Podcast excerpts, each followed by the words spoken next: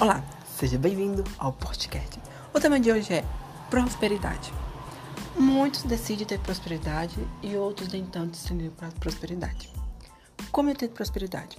A prosperidade, nada mais nada menos, é uma dedicação, uma ação que você vai em frente aos seus objetivos. Muitas pessoas estudam, estuda, revisa, focam onde quer chegar. Até então, ela chega no destino dela, na prosperidade, no sucesso, no amor, na felicidade. Muitas pessoas que querem ter sucesso, porém, tenta, mas não conseguem ir muito longe porque elas ficam presas em cima do muro. Porque elas não decidem ir para frente e aí ela volta para trás. Porque ao ir para frente elas pensam, nossa, é difícil ser rico, é difícil ser próspero. Nossa, eu tenho que trabalhar tanto assim. Então tem essas crenças. Mas quando você elimina essas crenças, o dinheiro é difícil, o dinheiro não dá em árvore. É, quem é rico vai para o inferno.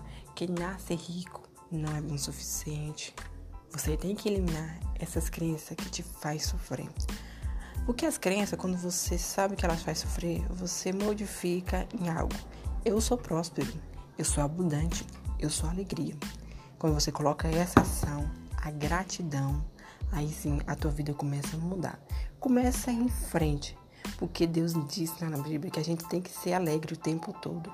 Alegre, não estou falando ficar alegre o tempo todo, mas sentir a gratidão, sentir a leveza que você está ali feliz porque você realizou aquele seu objetivo, realizou, realizou aquela pontuação que você queria chegar, tua meta. Seja forte e corajoso, como Deus disse, Jesus disse.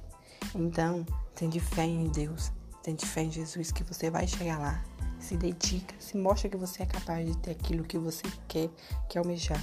Se mostra que você pode. Não deixe as pessoas te julgar, não deixe as pessoas falar mal de você só porque ainda você não começou no tempo certo, não começou ir em frente.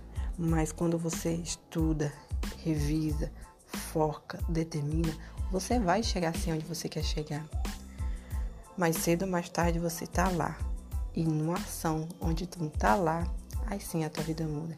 É ser para ter. Um beijo de luz, Rian de Jesus.